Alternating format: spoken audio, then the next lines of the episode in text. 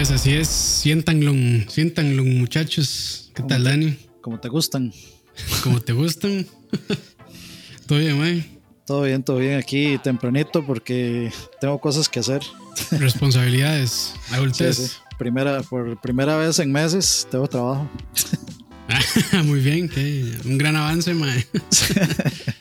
sí, sí, sí. Pero bueno, eh, gracias ahí a la gente que está conectada en vivo, la gente del chat.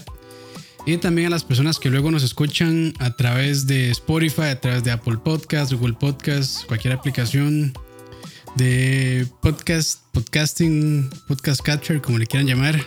Bienvenidos a una semana con lag más. Y pues le entramos de una entonces. Como te gusta, entrémosle.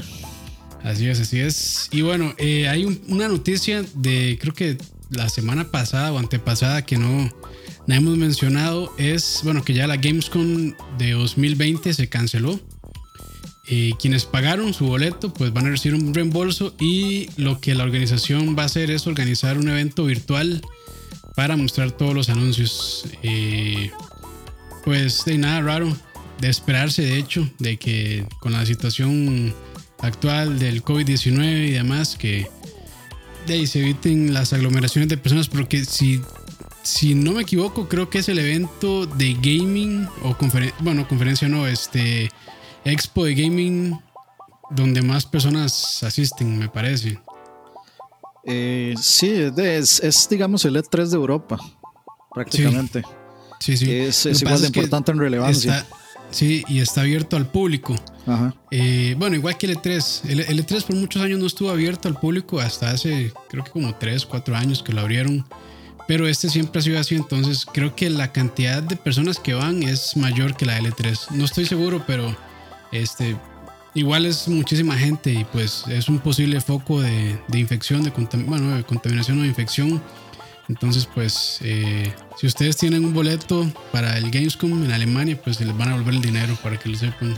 Yo no, yo no sé cómo andarán de precios, pero si es mucho más barato que E3, de fijo va a llegar más gente. Yo no sé si la entrada es gratis inclusive, pero... Sí, no estoy seguro. No, no, no, no creo que sea gratis, pero Habría que ver y, o sea, si hay algo que tiene Europa es la, la facilidad de accesos desde todos los países de Europa, o sea, trenes conectan un montón de países de la Unión Europea, entonces es muy sencillo ir de, punto A a punto B y más barato también. No hay que tomar tantos aviones como en Estados Unidos, no es tan, tan engorroso. Eh, entonces sí. Sí, sí. Pero venía, venía, veía venirse, perdón. Y bueno, y ahora sí, continuando con las noticias de la semana pasada, que fue para ver del 19 al 25 de, abril. De, hecho, yo quiero conectar un par de cosas a eso porque tienen que ver, adelante, eh, adelante. digamos, la, parte de, eso de que se están yendo todos a, digamos, em, actividades virtuales, digamos. Supuestamente, bueno, hay un rumor de esta semana que para esta semana o la próxima semana eh, iba a salir ya mucho más información del PlayStation 5 en no me acuerdo en dónde ahorita, perdón, se me olvidó. Este, pero prácticamente todas las compañías ya están eh, empezando a anunciar que van a tomar el rumbo este de, digamos, de actividades virtuales, de, de hacer conferencias, digamos, o, o showcases o presentaciones de juegos virtuales. Entonces, eh, creo que todos estos próximos meses, tal vez a partir de mayo, posiblemente empecemos a ver un montón de actividades nuevas y, de, pues si esto sigue como está y, tenemos tiempos, eh, pues ahí vamos a estar en lo posible retransmitiendo todas estas, sí. todas estas actividades. Sí. sí, este, sí, es, una, es una o sea, creo que es, es, extraño y creo que ya lo he dicho otras veces que Nintendo extrañamente se adelantó, digamos, y empezó a dar estas conferencias, estas conferencias digitales, eh, bueno, por videos ya pregrabados y demás.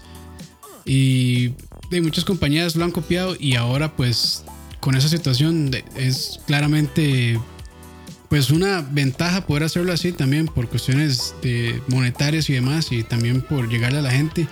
Pero sin duda eventos como el E3, Gamescom y demás son eventos muy buenos para ir a probar videojuegos eh, y para ver qué es lo que están qué es lo que están ofreciendo las desarrolladoras y demás y conocer juegos y lo que va lo que va a suceder de aquí a tal vez uno o dos años en el futuro eh, es, es, una muy buena ventana para poder mostrar todo eso pero eh, no que digital no se puede hacer entonces pues sí, como dice Dani si si vamos a, eh, si hay este tipo de anuncios importantes de, no sé, compañías grandes y demás, pues ahí vamos a tratar de retransmitir o por lo menos dar nuestra opinión de esos anuncios. Este, sí, saludos a todos los que vienen llegando. Juanca, Ricardo, Pumpi, Daniel, eh, Golden, Ezequiel, eh, Cheque, saludos ahí, Manuel Vega, Steven, Emperor, saludos a todos. Y de sí, o sea, eh, Nintendo ya lo ha hecho y ciertamente es lo más cómodo para todos, especialmente estando allá, pues de no tener que moverse es mucho más sencillo. Pero, o sea, sí se, se pierden momentos especiales, que es una lástima, pero creo que, creo que al final la comodidad mejor. Sí, la comodidad y practicidad, sin duda. Sí, para no tener que estar andando por todo Los Ángeles en horas pico, eh, tratando de correr para llegar a, este, sí, más, más ahora que un montón de compañías, digamos que se han salido del show floor del, del E3, como Microsoft, como EA, y quién sabe, bueno, por lo menos son las dos compañías más grandes que se han salido. Bueno, ya este año Sony también ha dicho que no iba a estar, pero ya ahora nadie va a estar por la situación. Pero sí, sí, o sea, hay que ver, hay que ver ahora con esta situación si, digamos, las compañías empiezan a tomar o se enfocan de una manera distinta a como han seguido dando su asistencia al E3. Yo creo, yo creo que se, se, van a dar cuenta que esto les va a funcionar mucho mejor y les va a salir millones de millones de millones de veces más barato. Sí. Y de el E3 no sabemos en qué va a quedar. Si va a quedar como una. El E3 yo creo que va a quedar como un, eh, un fan fest, digámosle con acceso para medios, para que uno pueda ir como medio a probar demos, etcétera, y con acceso para fans. Y, los, y los anuncios van a quedar, o sea, no, no, va, no va a quedar como, como dentro del E3, sino que ahí en los en el Convention Center lo que va a quedar es ciertas cosas, pero es que al final lo que vamos a tener que ver es si eso va a ser sostenible para, para la este para la. ¿Cómo es que se llama? Para la ESA. Para la ESA, exactamente. para la ESA. Si va a ser sostenible, porque, por ejemplo, si Sony encuentra un lugar fuera del E3 para, para poner sus cosas, y tal como lo hizo Microsoft, tal como eh, lo hizo EA, y si Nintendo también hace lo mismo, pues el incentivo principal siempre van a ser esos tres, más que cualquier otro, más que cualquier otro desarrollador, aunque esté Square Enix, aunque esté el que usted quiera ahí adentro, los incentivos son ellos tres y si se salen, pues esta va a estar muy difícil. Sí, el próximo, bueno, yo dije esto, dije que el, E3 2020 iba a ser interesante, ya no. Más que todo por lo de las consolas, pero ya de cada consola pues ha agarrado su rumbo por aparte. Pero sí, yo creo que el próximo E3, si sobrevivimos a este coronavirus, va a estar interesante ver cómo reaccionan las compañías también. Si es que hay un próximo 3. Si es que hay un próximo 3, yo, yo diría que sí. Sí, yo diría que lo van a intentar. Sí, su enfoque va a ser distinto. Ya, ya, ya no puede ser como lo están haciendo. O sea, como ha, como ha sido por varios años. Que de hecho ya venía cambiando mucho. Creo que, bueno, ya lo hemos mencionado varias veces. Eh, el E3 se ha ido como transformando, ya sea para bien o para mal, en un evento de fans, como dijo Dani, un fanfest. Y ya ha dejado de ser como esta ventana donde llegaban tanto como este, medios digitales de periodismo informativo como negocios también, qué sé yo, ahí llega Vértigo, ahí llegaba, no sé, muchas compañías, Games, GameStop, bueno, GameStop, quién sabe, pero bueno, para un ejemplo, llegaba Vértigo y hacía negocios con las desarrolladoras, con los publishers, este, para ver de qué, videojuegos eh, iban a estar, para ver si una vez dejaban, dejaban hechas algunas compras y demás, entonces pues Sí, sí, ahí, o sea, el E3 no solamente el show floor y solamente las conferencias, había muchísimas otras, muchísimas más cosas que muchas personas pues no saben, no conocen y hay que ver de, pues, eh, cómo, cómo funciona eso. ya, ya veremos el otro año qué pasa con este evento. Hay que, hay que ver si los eh, retailers pueden sostener el E3 también, porque hay mucho retailer ahí. Sí, correcto, correcto. Eh, gracias Steven Rodríguez, que acaba de donar mil colones, muy amable, con un emoji ahí que dice One Up. Y yo no, no sé si nosotros tenemos custom... No, ¿verdad? No tenemos como emojis custom. Eh, es que en, en, YouTube, hasta donde yo sé, no se, no se puede. Eh, o sea, digamos, en, en, la alerta que sale en pantalla. Sí, la que, ja, sí, la que jala el. ¿Cómo se llama? Eh, Streamlabs. Streamlabs. Sí, creo que no lo muestra, ¿verdad? Sí, ese, no, no, sí lo tira. Yo lo acabo de ver en pantalla con la musiquita. No, pero no, no el emoji ese. Ah, no, bueno, yo lo veo en YouTube, el, el emoji. Sí, ese, ese emoji no, no sale. Es que sí, sí, la alerta es de otra cosa.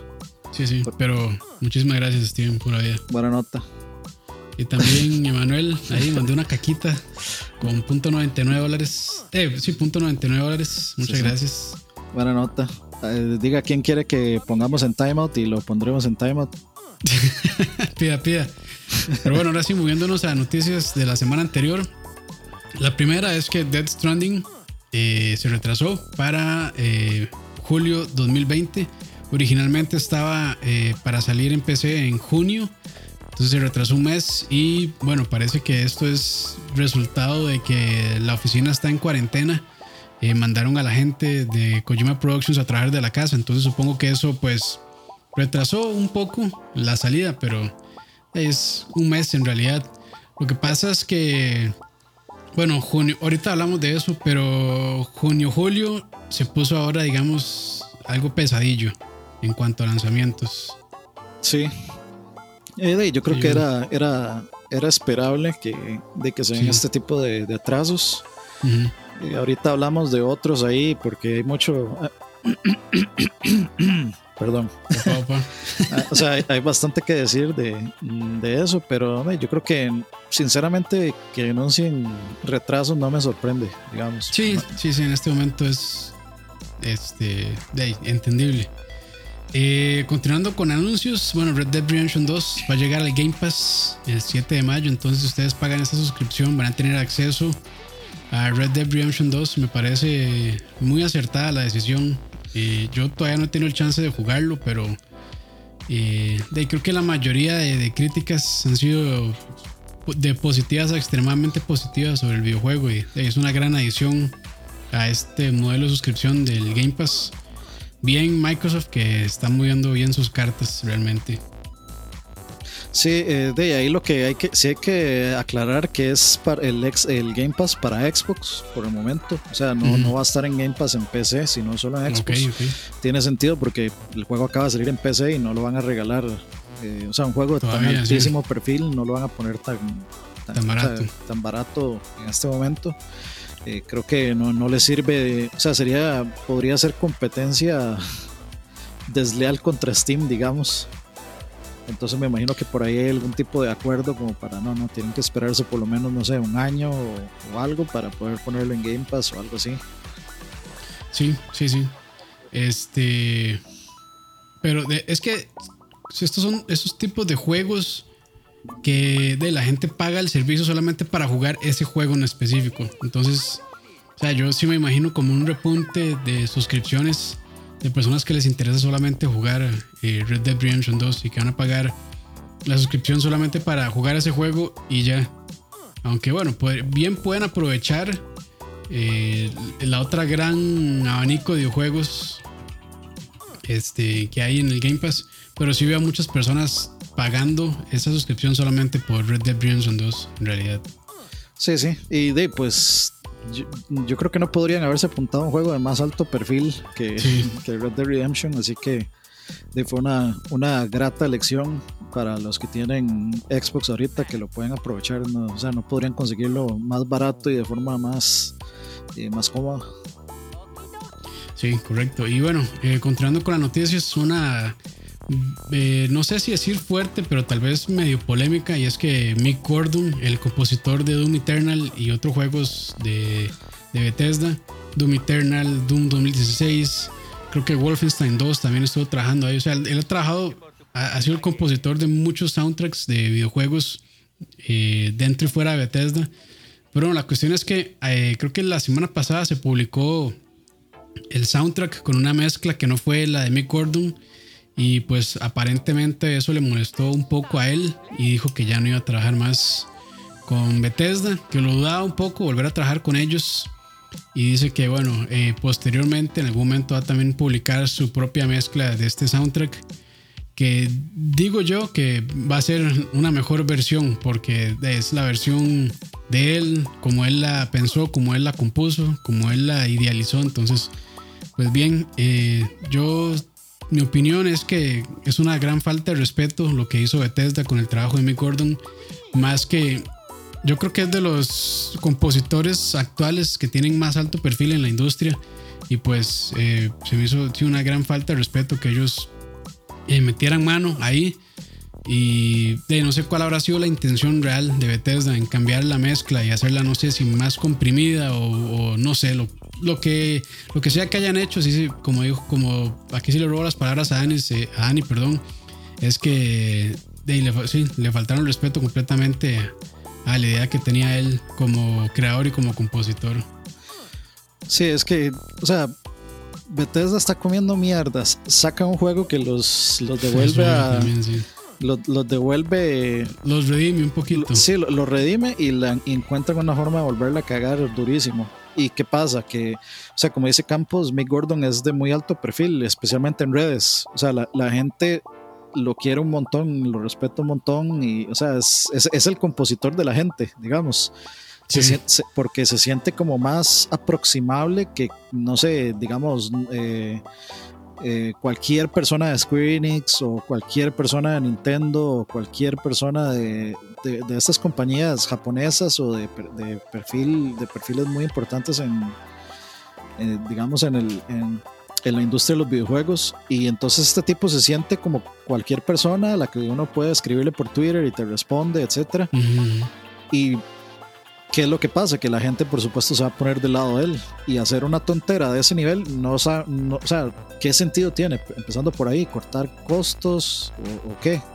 ¿Cuál es la diferencia de, o sea, si le pagas a Mick Gordon por componer el, el soundtrack completo del juego, sabiendo que el primero eh, fue absolutamente exitoso y que uno de los componentes más importantes por los que la gente amó ese juego fue la música y entonces le pagan para que salga en el segundo juego.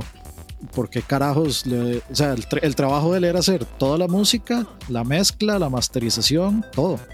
Entonces, entonces o sea, me imagino que ya eso estaba listo. Entonces, ¿por qué carajos no, no tiraron la mezcla de él? No entiendo. O sea, e, eso, eso es lo que no sabemos. Eso es lo que no, no hay información. Sí, este a lo que dijo Dani también, sí, lamentablemente este juego redimió un poquitito a Bethesda y ahora salen con este tipo de cosas y eh, no sé, o sea, para mí es una decisión muy extraña, más de que, o sea, si, él fuera, no sé, una persona que no sabe mezclar o, o, masterizar, pues entiende. Pero ya cuando él da un producto listo con sus mezclas y demás, eh, ¿para qué lo van a retrabajar? No veo la necesidad.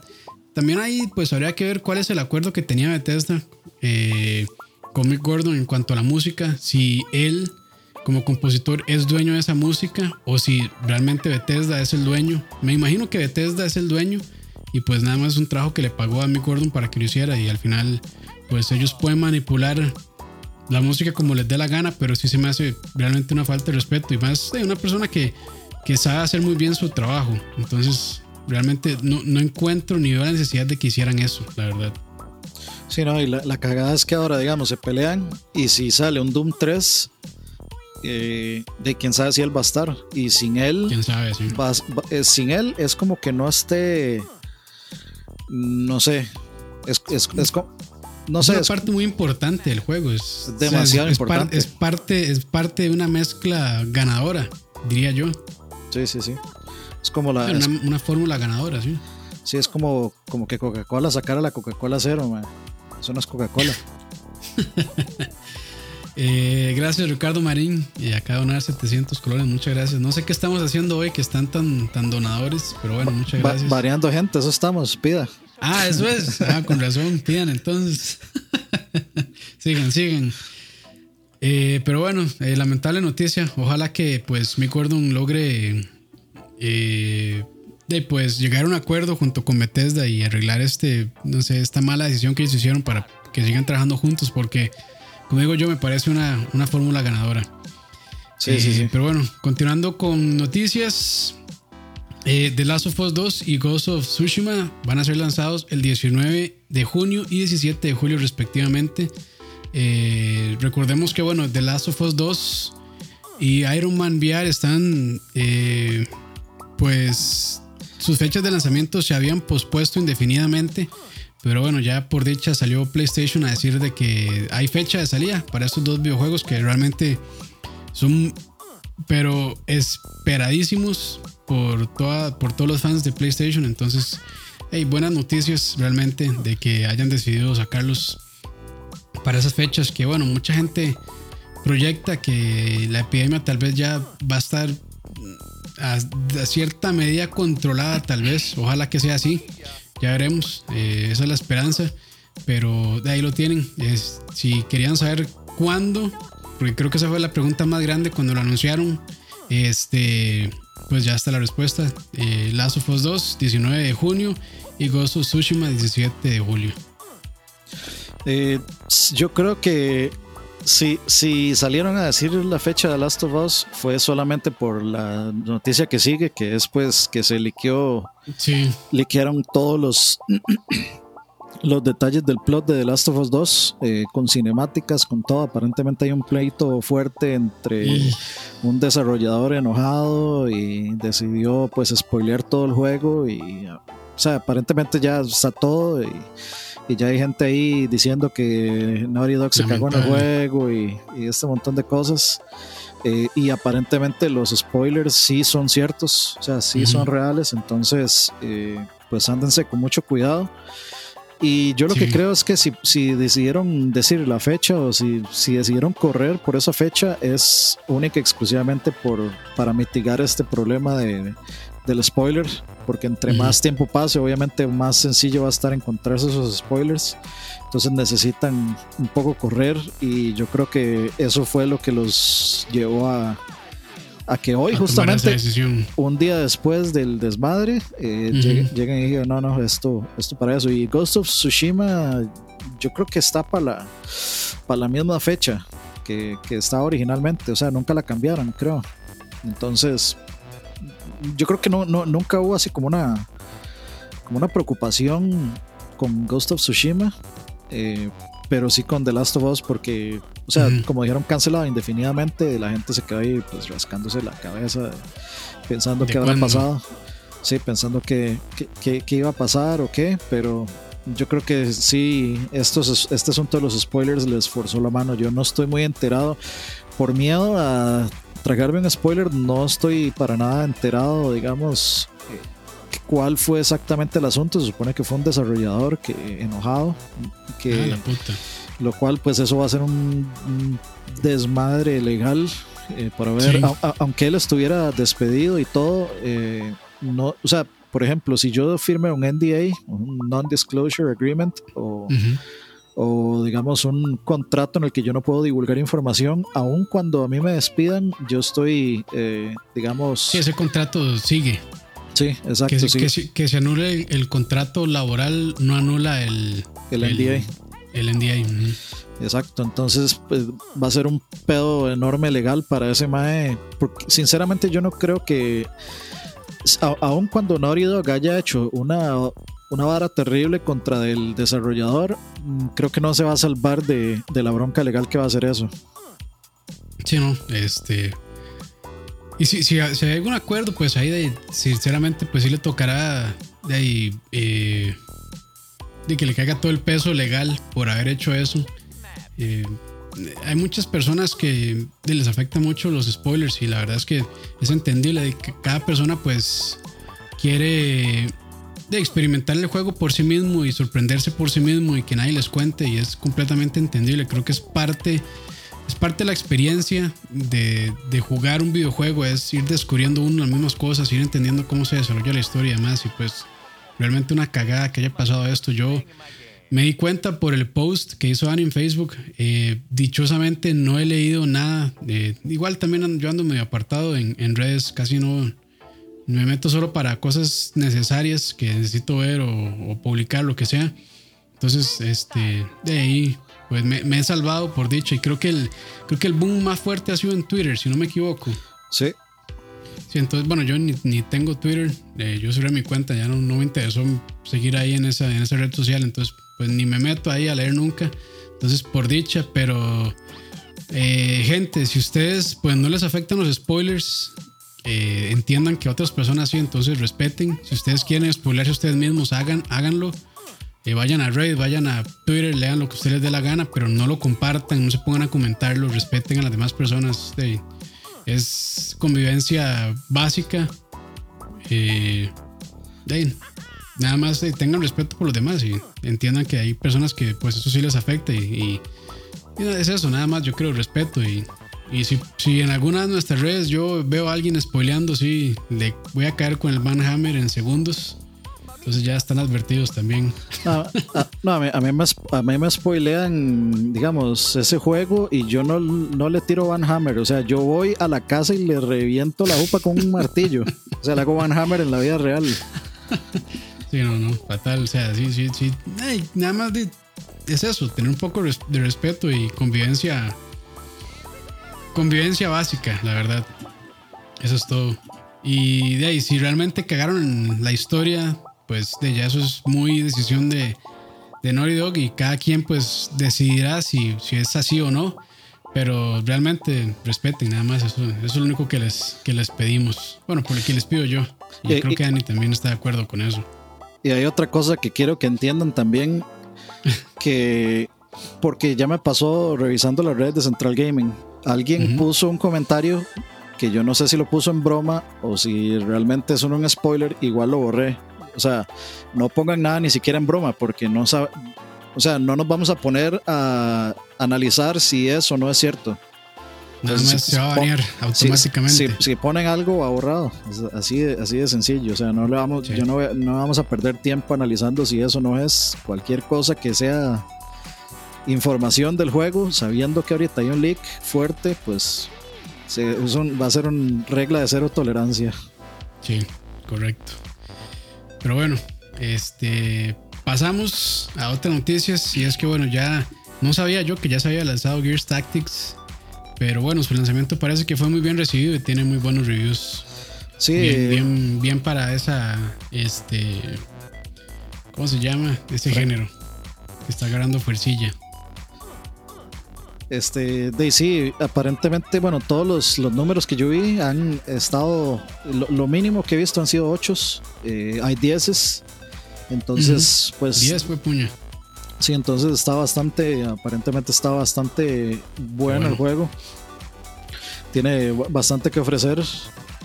Yo, de hecho, bueno, yo he, estado jugando el nuevo juego de XCOM que se llama XCOM eh, Chimera Squad. Está, está bueno, está diferente a los otros XCOMs de Firaxis.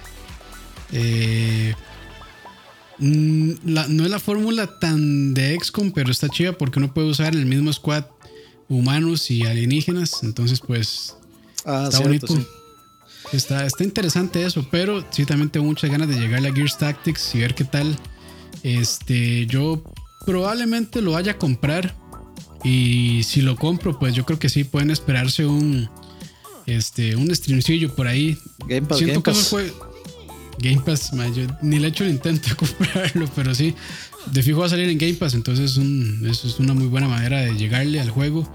Eh, pero yo siento que no es tan bueno para streamear esos juegos porque a veces es mucho de, salvar y este, bueno, yo a veces sí trato de, algunas veces cargo la, partida en algunas cosas que la cago demasiado y que ya realmente no, no me gustó el resultado, entonces siento que ese tipo de cosas a veces no, son tan divertidas de ver, pero si lo compro creo que le hago un streamcillo ahí para que, por lo menos para que lo vean y, que decían si, si, les llama la atención o no. pero creo que cualquier fan de XCOM sí, sí lo va a complacer. Sí, yo creo que es eso, o sea, creo que deberíamos streamear la primera hora de cualquier juego, no importa qué tipo de juego sea, porque la idea también es un poco, digamos, que la gente vea si, ¿Cómo si, si le va, si, le, si le va a interesar o, o no, que vea de qué se trata, cómo se juega, etcétera, etcétera. De un poco, un poco servir de, de informador en, es- en ese caso. Sí, pero- guías, digamos. Sí, y al, que le, y, al, y que le gusta ese tipo de juegos, igual le, pues, le va a gustar el stream. Sí, ta- sí, sí, sí. Puede que no sea un juego para hacer una serie de principio hasta terminarlo, pero, pero por lo menos con que haya ahí, de- yo creo que de, habrá, habrá muchos de ustedes tal vez que lo va a apreciar. Sí, sí, sí. Entonces, eh, si lo compro, les prometo Gears Tactics ahí en un streamcillo. Pero bueno, continuando con las noticias, se canceló eh, WWE eh, 2K11. Perdón, es 2021. eh, 20, ah, ok. sí. Ok, ahora ahí está, ahí está. Entonces, 2K21, el ahí, el, pues el ya el anual WWE, este se canceló y se va a reemplazar con WWE 2K Battlegrounds. Que esa noticia sí no tengo la más mínima idea, entonces pues se la dejo a Dani. Es- es- eso sali- salió hoy, yo lo, lo vi hoy y pues es, es muy curioso que se cancele un juego de estos que siempre sale, es como que cancelen MLB The Show o que cancelen Ujú. NBA o que cancelen, no sé, alguno de esos juegos eh, anuales, pero no, no sé sinceramente cuál es la relación exacta por haber cancelado el juego, no sé si tiene que ver, o sea, no, no, no, no mencionaron si es que tiene que ver con el estado tan absolutamente pésimo en el que salió el, el anterior, el, el, el WWE 2K20 que es posiblemente de los juegos peores rateados del año pasado, de los peores juegos del año pasado. Creo que Game- Sí. GameSpot le dio un 2 de 10. Entonces, eh, huevón. Pues yo no sé si tendrá que ver con eso, si es que van a replantearse el desarrollo del juego o qué. Pero mientras tanto, lo que hicieron fue anunciar un jueguito que se llama eh, WWE 2K Battlegrounds, que es como más arcade, o sea, digamos como el NBA Jam de, de, de los juegos de lucha. No, bueno, no que el juego original fuera súper realista y, y demás, pero eh, este juego es como más arcade, más, no sé, como más accesible para todo público, para, eh, para que jueguen niños y adultos y etcétera y, y demás. Y los gráficos se ven como igual, como más infantiles, digamos. Y no, no sabemos si, si ese era el plan siempre o si, o si fue que lo cancelaron por, por, las pésimas por la pésima recepción que tuvo el anterior. Y, estoy seguro que en ventas seguro no le fue muy bien, pero quién sabe, o sea, la verdad es que la gente que compra ese tipo de franquicias anuales por lo general les vale una mierda si es buenísimo, ¿no? Sí, sí, sí. O sea, creo que sí, salen así con ese estado básicamente porque la gente de ahí lo siguen comprando así y no les importa. Entonces, eh, de ahí, pues para ellos está lo, lo suficientemente bien jugable. Y hay gente que hasta incluso, yo creo que hasta les da risa porque el año pasado también muchas de las críticas fue las animaciones faciales y todo ese desmadre. Este. Entonces, sí, como dice Dani, quien lo juegan lo van a comprar y van a estar contentos. Saludos ahí a Miyazaki que donó mil, dice por ese stream de Gear Tactics. De hecho, este eh, Breaking News, Turrialba News acaba de comprar Gears, Gears Tactics. Entonces, pues tal- podrían, podrían esperarse stream, no sé, mañana o pasado mañana en la noche. Entonces ahí, pues, ahí les avisamos cuando lo hacemos. Excelente. Eh, y de, bueno, y a mí me hace gracia porque la franquicia de WWE, desde todos los tiempos, yo me acuerdo que siempre ha sido una desgracia llena de bugs. Sí, y, lo es un y- lo más gracioso de eso son los bugs, de hecho. O sea, yo me acuerdo desde hace muchos años que, que hay videos de compilaciones de, de bugs y de cosas graciosas de juegos de, de lucha libre. O sea, que Sí, este, sí, eh, Ah, dale. No, no, que eh, este, el, el 2K20, tiene que ser excesivamente hecho mierda para que, para que supera a todos los demás. Sí, no, y recuerdo el año pasado, de hecho, que no sé si fue con NBA 2K o, o este WWE, eh, que creo que fue Jeff Gertz, Gertzman, es como se llama, el de Giant Bomb, creo que sí. Ajá, ajá. Ese Mae es un top de las mejores animaciones faciales de, de alguno de esos dos juegos y estuvo cagadísimo de risa. De hecho, las listas de fin de año de, de, de Giant Bomb son muy buenas porque siempre toman como ese tipo de, de, hacen esos tops así como cagados de risa, como las peores animaciones de tal cosa o los, no sé, los mejores chistes de lo que sea. Entonces se ponen interesantes. Dices, tiene 90 fijo, hace el stream cuando Michael está haciéndolo. lo que pasa es que ahora Michael todos los días hace stream, entonces ya, ya, no, ya no queda espacio, hay que competir. Pero bueno, este, saludos a Michael, que ya es todo un streamer también. para que este lo sepan, yo le di clases a Michael de stream, entonces por lo menos con eso me, con eso me conforto. Pero bueno, eh, vamos a ver qué más hay por aquí. Ah, ok, sí. Eh, siguiendo con las noticias, 160 mil cuentas de Nintendo Switch fueron hackeadas. Los hackers explotaron una vulnerabilidad en la seguridad de las antiguas cuentas de Nintendo Network ID de 3DS y Wii U. Eh, de sí, creo que siempre que se dan este tipo de cosas, em, o sea, la gente se sorprende y yo sinceramente no, no veo cuál es la sorpresa. Y la, gente, la gente como que pierde la... O sea, como que empieza a, a tenerles desconfianza cuando tuvieron que al, internet hay que tenerle desconfianza de entrada. o sea, es, como entrar a pavas, muchachos. Usted, antes de, entrar, antes de entrar a pavas, usted, si usted puede dejar en su casa el celular, la billetera, todo, y usted sabe que va para pavas, usted deja todo eso antes de venir. Porque, sí, precavidos, precavidos. O sea, yo sé que en la cultura gringa, pues es muy está acostumbrado a que usted ponga su número de tarjeta y todo bien, pero la verdad es que el Internet es mundial y, los hackers son demasiado hábiles en ese tipo de cosas. Sí, los hackers siempre están cinco pasos adelante. O sea, los hackers de verdad, no esos que dicen que hackean Facebook. sí exacto. O, los que pagan por mods y se llaman, se hacen llamar hackers. pero, pero digamos, o sea, si, si, si, uno, si uno debería de tener cuidado con alguien, de hecho, o sea, teniendo en cuenta que Nintendo es el que tiene la infraestructura de red más patito, por llamarle de alguna forma, eh, yo no hubiera dudado un, dudado un minuto en que se iban a hackear un montón de cuentas o que los hackers iban a lograr hacer eso, porque, o sea, si Nintendo no puede lograr manejar con, un, con una suscripción de paga, no logra manejar bien su servicio online, pues ni que hablar de su seguridad.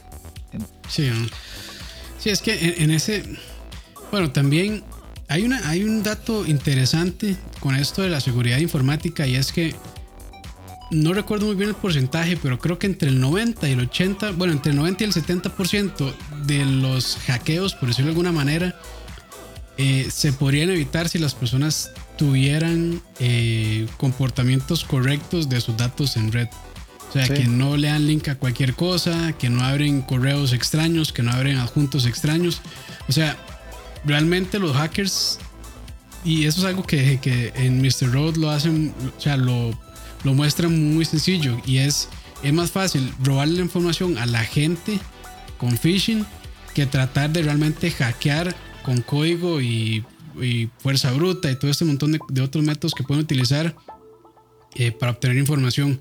O sea, es mil veces más fácil eh, hacerle phishing a alguien y quitarle, no sé, su, su usuario, su contraseña a cualquier sistema que tratar realmente de meterse en la computadora o en el sistema de esa persona y robarlo con técnicas de, de hackeos, digamos.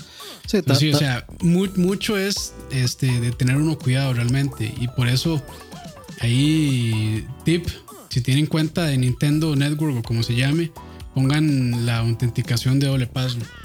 Sí. Y este.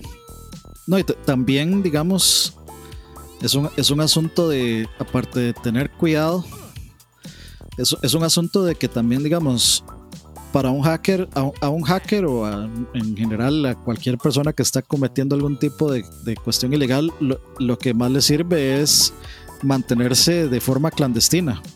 Entonces, si se da un hack muy grande, muy masivo, Nintendo sí va a reaccionar a que simplemente sea, digamos, una cuenta por aquí, luego otra por allá, luego otra por allá. O sea, como que parece que no van sumando, pero si son todas de golpe, entonces ahí Nintendo sí toca volver a ver de una vez hacia, hacia lo que pasó ahí.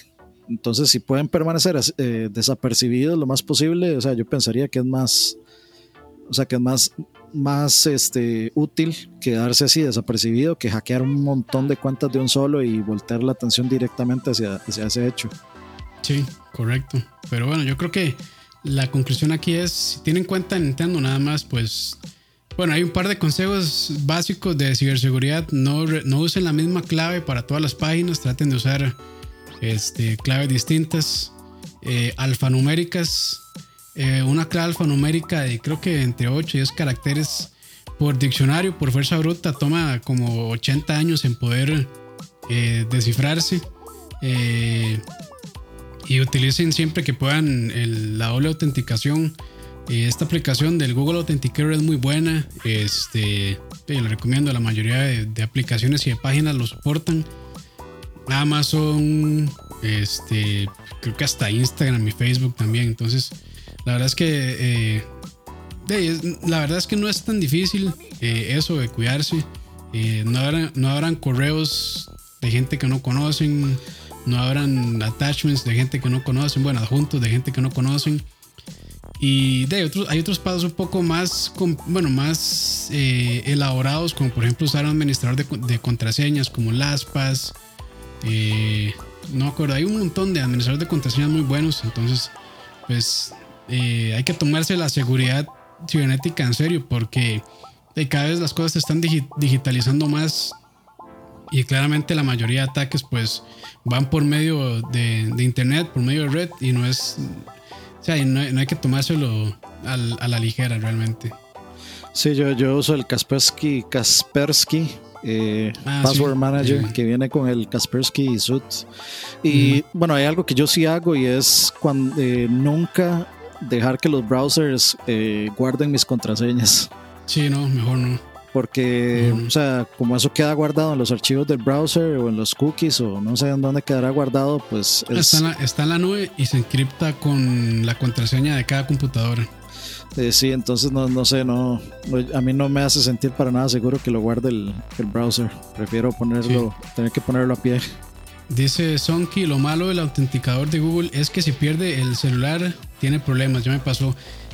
Eh, realmente eso sí, eso fue error suyo, porque cuando uno eh, activa el autenticador de Google, la misma aplicación que usted está activando eso, le da a usted como 8 claves para poder recuperar eh, o para poder acceder a su cuenta sin necesidad del authenticator. Entonces esas claves se guardan con mucho cuidado, no sé, en, algún archivo encriptado o lo que sea, para que si usted pierde su celular o le pasa algo o cambia de celular, entonces pone esa clave, desvincula su eh, celular anterior y vincula el nuevo. Entonces, pues eh, ahí está, ahí está el toque. No es que no sirva, es que lo hizo mal, mae. Sí, eso de notificaciones de navegador, yo tampoco lo. O sea, que Facebook quiere. ¿Quieres tener notificaciones de Facebook en tu, en tu computadora? Aparte, que es bien, aparte que es bien molesto. Sí, a mí se me hace bien molesto. Sí, es demasiado intrusivo esa vara. Sí. Pero bueno, ahí cuando quieran clases de ciberseguridad, ahí con mucho gusto. De hecho, yo había hecho un programa este, en escucha, creo que era cuando, yo estaba vendiendo, creo que era mi carro o algo así, que intentaron estafarme ahí de un par de consejos de ciberseguridad al final del programa. Era, ¿cómo era que se llamaba? Este, estafas telefónicas, creo que así le puse. Pero bueno, pues si les interesa. Creo que ahí hay, hay consejos sencillos y, buenos, según yo. De, hecho, yo le, iba, yo le iba a proponer este, eh, una propuesta indecorosa aquí en vivo. Como te gusta. no, no, digamos expandir también, digamos, los podcasts de lag, no solo eh, a, videojuegos, sino también tecnología, hablar de celulares, o sea, como por ejemplo, eh, no sé, recomendar tal vez cuál es el mejor celular que se pueden comprar, precio, qué son los features que trae, por qué son buenos, por qué son malos, eh, hablar de ciberseguridad, hablar de virus, hablar de, todo ese tipo de cosas. Sí, es interesante. Sí, yo de hecho desde hace ratos quería hacer como un cursillo, bueno, un video de, de cómo utilizar OBS desde lo más básico hasta ya cosas más elaboradas. Digo, yo no soy súper experto en OBS pero sí me hace varios truquillos ahí, sobre todo cuando uno quiere conectar mixers o tiene micrófonos o, o, quiere transmitir en vivo y para controlar los volúmenes y todo eso. Sí, eso estaría bueno. Este, todo ese tipo de cosas que yo, de, por, porque me gusta, tengo de algún cierta cantidad de equipo de audio semi profesional, por decirlo de alguna manera, que lo conecto ahí, entonces pues a mí, bueno, a mí yo veo muchos videos de, ese tipo de contenido, se me hace bastante interesante todo, capturadoras, eh, micrófonos, equipo de audio, cosas así. Entonces, sí he pensado en hacerlo, pero digamos que nunca, mm, digamos, le he hecho cabeza a cómo hacerlo. Si realmente a la gente pues le interesa eso, o algunos hasta más bien pueden pensar que es como, no sé, ah, este más está trabajando porque tiene mixer, mixer, lo que sea. Entonces, como que a veces por eso es que me, como que me frena a hacerlo algunas veces, pero me parece que, que si hay público, hay gente que vez le interesa ese tipo de información. Sí, yo creo que lo que podemos hacer es enfocarlo, digamos, a digamos a si usted eh, si usted quiere comenzar en el mundo de YouTube o de Twitch y empezar con los sí, eh, Twitch, perdón. Este, enfocarlo, enfocarlo así, porque la verdad yo también, bueno, yo he estado viendo muchos videos eh, digamos, sobre diferencias de cámaras, de calidad, de micrófonos, eh, qué se recomienda. Eh, y, es bastante interesante. Yo creo que hay mucha de esa información, me parece, en inglés, pero no tanto en español. Entonces me parece. Eso mismo, sí. si uno, busca esa información, como dice Dani, y aparecen uh, un montón de videos en inglés, desde equipo muy básico y bueno de audio para stream, hasta cosas ya super pro de más que tienen un o sea, equipos, cámaras y un montón de cosas. Este, pero en inglés sí, en inglés, en español siento que no hay tanto de eso, digamos, como por ejemplo, si uno quiere, este, no sé, hacer un stream de y tener la mejor calidad de audio posible con el mayor control que se pueda, claramente no ocupa una mixer, pero hay muchas mixers en el mercado y de hecho a mí me pasó, yo acabo de comprar una y la verdad es que no, no, no me va a servir, entonces ya la estoy vendiendo porque traté de informarme, me dijeron que sí y vi videos y todo, pero al final para hay un detalle ahí que no sirve. Pero digamos, para grabar podcast, cosas sí, sí, funciona, pero no para hacer stream. Entonces, pues, ah. sí, sí, ya ahí, ya ahí eh, lamentablemente ahí, este, un error de parte mía y de ya aprendizaje también. No, pero esas son las cosas que son demasiado valiosas en un video. Sí, sí, sí. Justamente para saber que, o sea, para que uno que tal vez lo acaba de descubrir no, no, no entre en ese error, digamos. Dice Santiago Pantoja, un programa de cómo usar Cheat Engine para que se titulen hackerismo. Pues, bueno, Cheat Engine es, es una aplicación interesante y creo que a veces medio compleja de utilizar, pero cuando uno ya le agarra el toque, eh, son puros, digamos, si, si saben de, programación, son básicamente, muchas de las tablas se hacen con punteros, entonces pues uno busca el puntero que está de la vida y le pone ahí cierta cierto código para evitar de que se baje la vida y todo eso, pero es interesante de utilizar, pero sí, sí se ocupa cierto conocimiento, poco de conocimiento de programación, pero sí vamos a ver cómo aterrizamos esa idea, porque yo sí he tenido la idea de, hablar un poco de eso, pero sí siempre me ha frenado como la idea de, cómo hacerlo. Pero ahí, ahí vemos, ahí veremos cómo, cómo lo hacemos. Es algo que sí, me, que sí me gustaría hacer, pero siempre me lo he pensado. Hágalen, hágalen. Hágalen, sí. Eh, continuando con las noticias, y esta es una que acabo de ver por ahí en redes y está como medio extraña, entonces no, pues ahí vamos a ver si, la entendemos. Y es que, bueno, el 31 de julio de este año, eh, la versión limitada, que esa es la parte que no entendí, que es esa versión limitada de la eShop y eh, de en 3DS y Wii U, este, se va a cerrar prácticamente en toda América Latina y el Caribe, eh, con las excepciones de México y Brasil, donde todas las funciones van a estar funcionando sin problema alguno. Entonces, realmente esa, eso de versión limitada de la eShop en 3DS y Wii U, no entendí qué es. Eh, este, entonces es, limitada porque tiene funciones limitadas que no tiene que no tienen las funciones, o sea, según lo que entiendo, dice, en ciertos países de Latinoamérica y el Caribe, la versión limitada de Nintendo eShop para las consolas Wii U y 3DS ofrecía algunas funciones básicas como la habilidad de canjear códigos. Esta versión limitada de Nintendo eShop cerrará a partir del 31 de julio del 2020 y los usuarios de las regiones afectadas no podrán acceder a ella para canjear códigos de descarga, descargar programas nuevamente o actualizar sus programas. Así que instamos a los usuarios a que realicen estas acciones antes del cierre. Además, puede que aquellos programas que requieran de la versión limitada de Nintendo eShop para operar dejen de funcionar. Toma en cuenta que México y Brasil no se verán afectados. Les agradecemos a todos por utilizar Nintendo eShop y por ser grandes aficionados a Nintendo y por haberlos dejado mamando. Amén. pues de ahí sí. esa es básicamente la noticia. Eh, no entiendo esa parte de versión limitada, a qué se refiere. Pero para que tomen precauciones si tienen, si quieren cambiar códigos o lo que sea.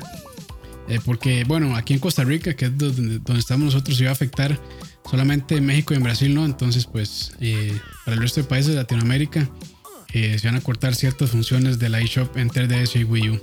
Sí, mi, cuenta de Nintendo es de Canadá, porque en 3DS no, se, no solo Canadá aceptaba las tarjetas de Costa Rica. Sí, sí, de hecho mi cuenta también y sigue ahí en Canadá.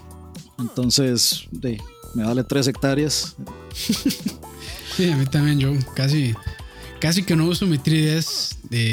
debería, hay un juego muy tuanis, pero de, cada vez como que ya Nintendo lo va dejando un poquitillo abandonado. Entonces como que ya, ya o sea, ya básicamente el, enfoque de Nintendo ahora es Switch, sin duda alguna. Entonces pues de ahí poco a poco va a pasar como con las demás consolas que van cerrando las eShops. Y bueno, la, última noticia eh, dice no más contenido para Battlefield 5. Entonces, EA también, hablando de dejar morir las cosas, EA también ya está dejando morir a Battlefield 5. Este sí. Em, a pesar de que Battlefield 5 ha vendido, creo, si mal no recuerdo, 8 millones de copias, que no son nada despreciable. Pues eh, no, era, no era el número que tenían ellos presupuestado. Entonces, no sabemos si en este momento, bueno, ya DICE, digamos, dijo que el, la última actualización de contenido que habrá va a ser en summer, o sea, en verano de, del 2020. Sí, en estos meses, durante julio, agosto. Eh, junio, agosto, perdón. Sí, y después de eso, pues ya no habrá, ya no habrá más actualizaciones de contenido, lo que quiere decir no más mapas nuevos, ni armas nuevas, ni cosas nuevas, ni modos de juego nuevos, nada de eso. El juego se va a quedar así eh, hasta el final mm, para hacer un juego que salió el, año pasado, ¿fue? ¿O el antepasado? Creo que el antepasado, creo. Vamos a ver, Battlefield 5. Sí. Tiene como año y medio, creo, ese juego. Septiembre 4 del 2018. Ah, sí. Sí, entonces digamos un año y medio, casi dos años. Em, ellos eh, habían salido al principio diciendo que o sea, que ellos iban a ofrecer un soporte lifetime o permanente a, Battlefield porque lo veían como em, lo veían como un servicio como hace como Fortnite porque hay que acordarse si no se acordaban muchachos Battlefield 5 tiene un Battle Royale eh, que pues fue muy rápidamente em, abandonado. Tal vez eh, no causó tanto impacto como como el, como el resto. Pero de aparentemente yo no sé si eso, si esto mismo que están diciendo sobre contenido, si va a afectar igual el, el, el Battle Royale de Battlefield 5. Si eso es así, eh, muerto ese Battle Royale también. un Battle Royale que no se actualice constantemente, que no meta contenido, que no meta incentivos, se muere. Se muere, con, se muere inmediatamente casi. Eh, y pues es curioso ver que hasta Battlefront 2, que fue mucho más polémico que Battlefield 5, eh, es un juego que, ha recibido mucho más contenido, más apoyo, más soporte que, Battlefield 5, inclusive es, me parece eh, bastante curioso. por ahí dicen que de eso que dice Pumpy, sí se rumora que eh, dicen que Vietnam, pero eso más bien es un rumor de Call of Duty, eh, que se supone que el próximo Call of Duty no se, va, no se va a llamar Black Ops y se supone que va a ser durante la época de Vietnam. Pero con respecto a Battlefield, yo me imagino que si están matando el soporte es porque seguramente deben de estar trabajando en la siguiente entrega de Battlefield, Battlefield 6, eh, y seguramente de, esperemos, esperemos repunten y retomen. Yo esperaría ojalá un Battlefield moderno, eh, con armas modernas. Para mí el 4, yo fui feliz con Battlefield 4 porque había una cantidad obscena de armas, una cantidad obscena de vehículos y de opciones y de cosas, entonces... Y ese está ambientado en la Primera Guerra, ¿verdad? Mundial, ¿o no? Eh, ese es Battlefield 1. Eh, ah, sí, cierto, sí, sí, sí. sí, sí, sí. Sí, ese es el de la Primera Guerra, Battlefield 5 en la segunda, que una de las cosas también que, que disgustó fue como es...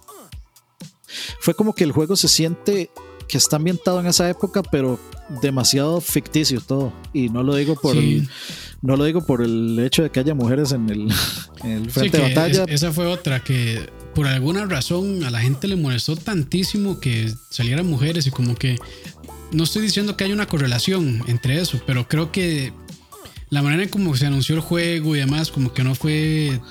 O sea, como que no tuvo tanto jale realmente. Sí, yo, creo que sí lograron su cometido de, de, afectar la imagen del juego. Sí, sí, sí. Como, fue raro. O sea, la campaña de mercadeo fue extraña.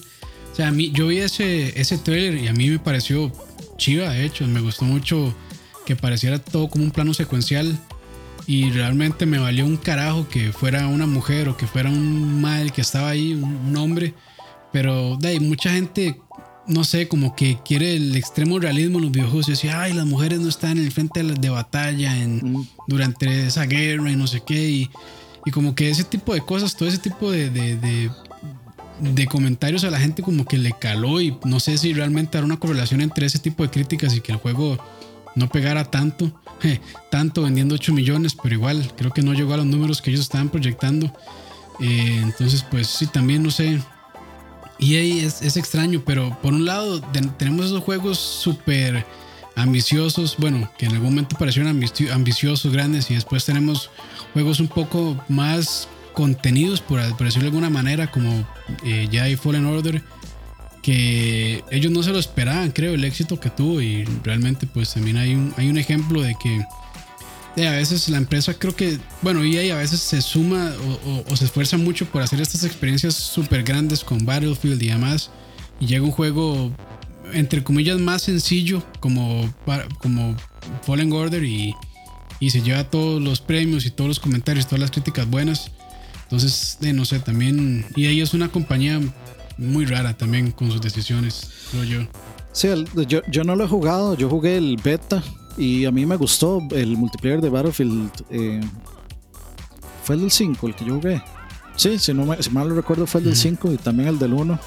Y sí me, y sí me gustó, eh, pero no me compré el juego. Eh, pero lo que dicen es como que, o sea, hay un problema de discurso ahí porque en muchas veces Battlefield siempre se ha jactado de ser el shooter realista en comparación con COD porque la competencia siempre fue esa eh, COD versus eh, Battlefield. Y para mí es como comparar eh, Mario Kart con Gran Turismo o Mario Kart con Forza eh, cualquiera de esas o sea son dos cosas diferentes y, y es innecesario decir cuál es mejor que el otro.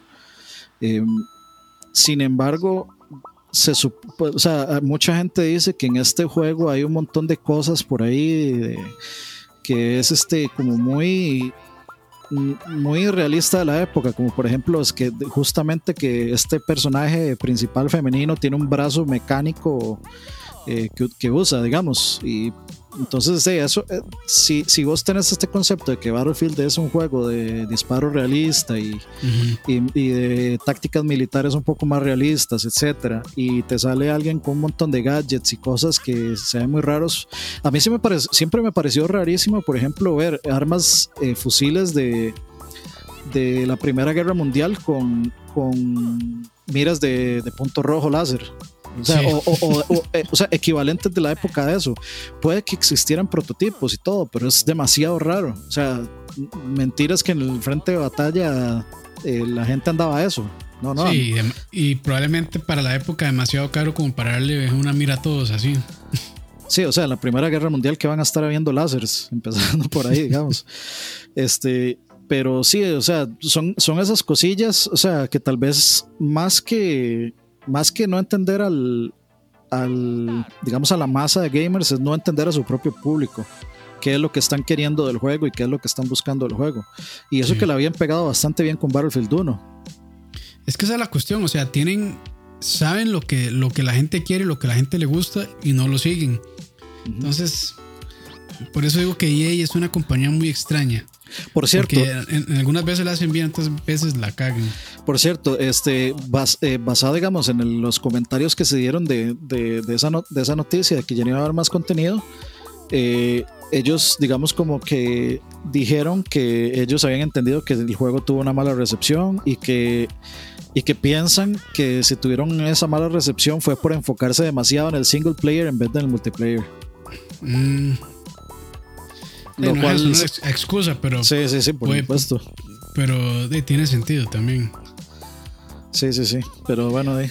Pero sí, yo estoy de acuerdo con Dani que probablemente ya están jugando, ya están, bueno, claramente ya está en desarrollo, pero muy pronto probablemente vaya a salir el Battlefield 6, que de seguro va a tener CrossGen, Play 4, Play 5, Xbox One, Xbox Series X. Entonces, yo me imagino que ya, ya, ya, ya van por, por ese lado y, y claramente no pueden, de- en juegos de esa magnitud tan grandes que tienen tanta producción, y pues no pueden dedicar un equipo solamente para la actualización a un solo videojuego. Pero en, ese caso está mal que también cuando anuncian el juego llegan a decir de que va a tener soporte, no sé, por X cantidad de años y cuando ya deja de ser exitoso la gente pierde interés, que ya dicen, bueno, ya a la gente no le gusta, entonces chao. Y se entiende, o sea, no es algo que les está dando tanto dinero, pero entonces, si no saben cómo se va a comportar la gente, entonces yo creo que lo correcto es que dejen de prometer ese tipo de cosas, pero es difícil también en la época que vivimos de que de, no se pongan a prometer y porque claramente tienen que venderle juego, tienen que meterle hype, tienen que emocionar a las personas de alguna manera para eh, eh, promover de que sigan comprando el juego, que gasten en lo que tenga, sea microtransacciones, sea Season Pass, sea lo que sea.